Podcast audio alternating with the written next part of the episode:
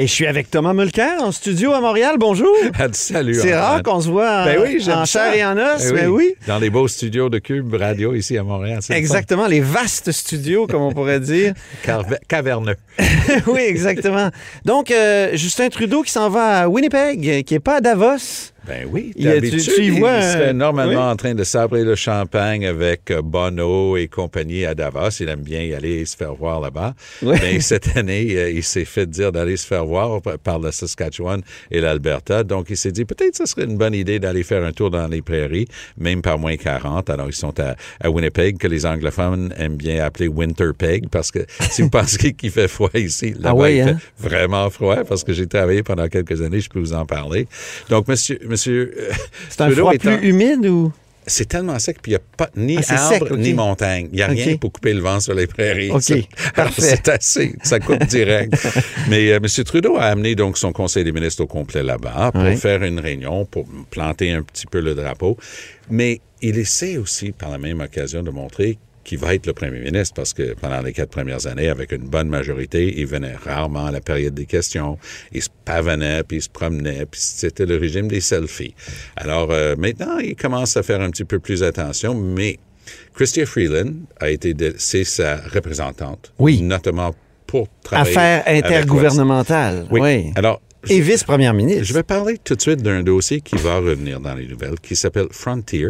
Qu'est-ce que c'est? Tech. Alors, Tech est un- le nom d'une grande société, puis Frontier, c'est le nom d'une mine, c'est comme ça qu'on appelle, dans les sables bitumineux, qui va produire à terme 40 millions de litres de pétrole par jour. Oh oh.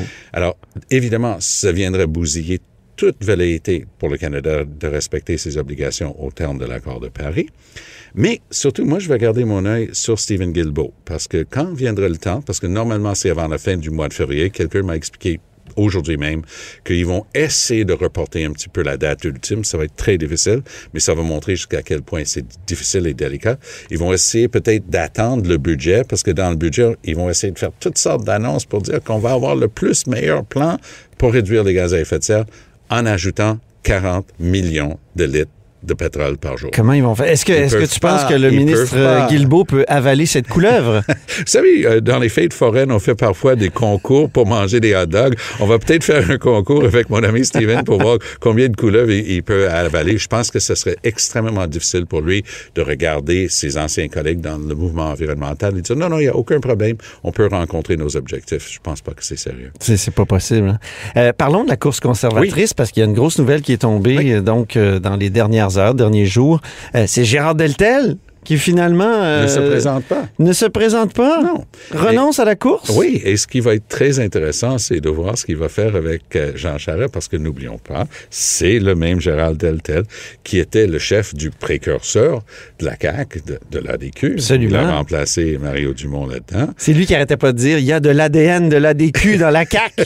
Oui, Oui, oui. mais il a aussi eu des choses assez suaves à dire sur Jean Charest. Absolument. Notamment le comparant à Don Vito Corleone, euh, le- en tout cas à un parrain du moins, euh, euh, traitant C'est le de- parrain de la famille libérale, avait-il dit. Il s'est bien amusé en le disant aussi. Mais tu sais que Mario Dumont, le 20 décembre Non. dernier Oui. à LCN, Oui. l'a remis devant cette déclaration-là. Puis écoutons euh, ce que Gérard Deltel a répondu à ce moment-là. Bien sûr.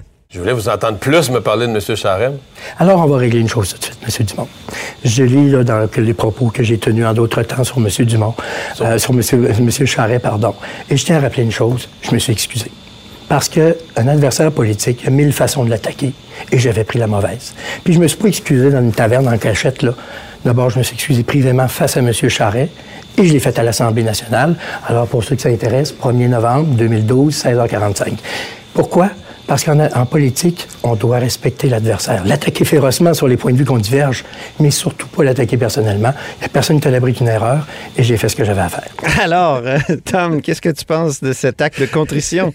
Ben, c'est un acte de contrition euh, qu'il il nous rappelle, il l'a fait il y a quelques années, mais il veut surtout que les gens se rappellent pas seulement de ce qu'il avait dit sur Jean Charest, mais le fait qu'il s'est excusé. Peut-être ça s'appelle ménager ses arrières. Ben oui, on dirait, que- on dirait que c'est un pré-ralliement. Hein? On dirait que c'est un. On se prépare pour un ralliement, là, J'ai en hâte de voir. une chose comme ça. Parce que ce qui est intéressant, c'est que quelqu'un comme Pierre Poilièvre représente un peu les vrais croyants, hein, les, les Ah oui. adeptes euh, du Parti conservateur de Stephen Harper. Il représente même Stephen Harper, peut-on Ben oui, dire. la question euh, vient donc, est-ce qu'on veut quelqu'un qui est pur idéologiquement? On veut quelqu'un qui peut gagner des élections. Ça va être un peu le point de vente de M. Charest, dire, je sais gagner des élections. Oui. La réponse de beaucoup de gens va être de dire, mais on peut avoir les deux. Rona Ambrose, qui peut justement rallier les troupes de l'époque Harper et montrer qu'elle est, capable de gagner une élection. Là, est-ce qu'elle va se présenter? Sa maîtrise de la langue de Molière va toujours être un défi. Ouais. Mais pour avoir entendu... Elle n'a pas l'air d'avoir envie. Ben, en fait, je... Elle, elle est comme quelqu'un qui vient d'être nommé euh, président de la Chambre. Là. On, on dirait qu'on la force à venir s'asseoir sur le trône. En fait, n'oublie pas qu'elle a, elle a de longs états de service. C'est une excellente administratrice. Mais par ailleurs, pour la première fois, elle a, elle a été nommée sur de, de nombreux, nombreux conseils d'administration. Elle fait un peu d'argent. La vie est plus simple quand on n'est pas en politique. Et Ouais. une fois qu'on y a goûté, peut-être on a moins envie de retourner. Pour ce qui est de son français, pour avoir entendu les deux, son français est aussi bon, sinon meilleur, que le français de, de Peter McKay. C'est un Donc, pas très bon. ben, ça, ça a vraiment besoin d'être travaillé parce que les gens vont regretter Andrew Shear, qui avait ce, ce français bancal qu'on apprend à, à l'école d'immersion à Ottawa. Oui. Mais il était quand même capable d'exprimer des idées. Ah oui, il a même fait des débats des chiffres. Il Oui, était pas très bon, mais. Il, il s'est perdu, justement. Ouais. Quand ça va trop vite, conférence de presse mouvementée, débat mouvementé, Ouais. les gens qui ne maîtrisent pas une langue se perdent très Oui, oui, oui. on va voir. Peut-être elle va l'avoir travaillé plus qu'on croit. Je sais que Peter McKay, son français, euh, il commençait souvent une question écrite qu'il avait pratiquée quelques reprises. Il commençait le dernier, les quelques mots et il laissait tomber le papier puis continuait en anglais. Alors, il était vraiment pas bilingue du tout. Non, hein. Non. mais il s'est peut-être pratiqué depuis le temps qu'il Bah, qu'il est plus en vous pouvez être sûr que s'il se lance à Halifax, il va avoir deux ou trois questions et deux ou trois réponses bien préparées, puis euh, il gardera les doigts croisés qu'il n'aura pas besoin de parler beaucoup plus de français Ça- pendant la course. Ça va être le grand test. Qu'est-ce que ça ferait, Jean Charest, à Ottawa, euh, Thomas Mulcair? Ben, il a euh, déjà toi été qui, à toi qui as travaillé. Oui, je sais, mais, mais en 2020, là, Je pense même... qu'il aurait énormément de difficultés à comprendre dans quel parti politique il vient d'atterrir. Ah oui, hein? M. Harper a transformé les progressistes conservateurs. hein? C'est un, un oxymoron. Ah oui. Euh, comme on, en- on peut difficilement les inventer. C'est un autre parti. C'est très à droite idéologiquement, socialement. Oui. économiquement. Leur base politique, c'est vraiment dans l'Ouest canadien, l'Alberta et le Saskatchewan qui a complètement exclu les libéraux. Est-ce qu'il va être capable... Monsieur, Monsieur Charest pourrait sans doute ouvrir plus de portes pour eux autres dans les provinces maritimes, peut-être davantage Oui. autour de Toronto. Il y a 44 sièges juste à Toronto, à la, à la Chambre des communes, et zéro pour les conservateurs de Andrew Scheer. Donc, ça serait le- leur souhait. Est-ce qu'il va être capable de convaincre les conservateurs de lui donner cette occasion-là?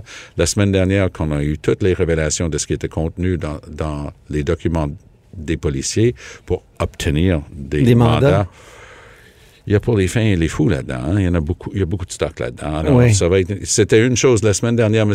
Charret a envoyé son avocat, M. Massicotte, pour, Pour parler pour lui. il savait Mais peut-être pas tout ce qui se passait pendant- en financement. Pendant la, pendant la course à la chefferie, c'est pas M. Massicotte qui va pouvoir répondre pour M. Charret. Alors, euh, hein, stay tuned, comme on dit. Exactement. Merci beaucoup, euh. Thomas Mulcair, puis on se reparle la semaine prochaine. Au plaisir. Merci. Vous êtes à l'écoute de là-haut sur la colline.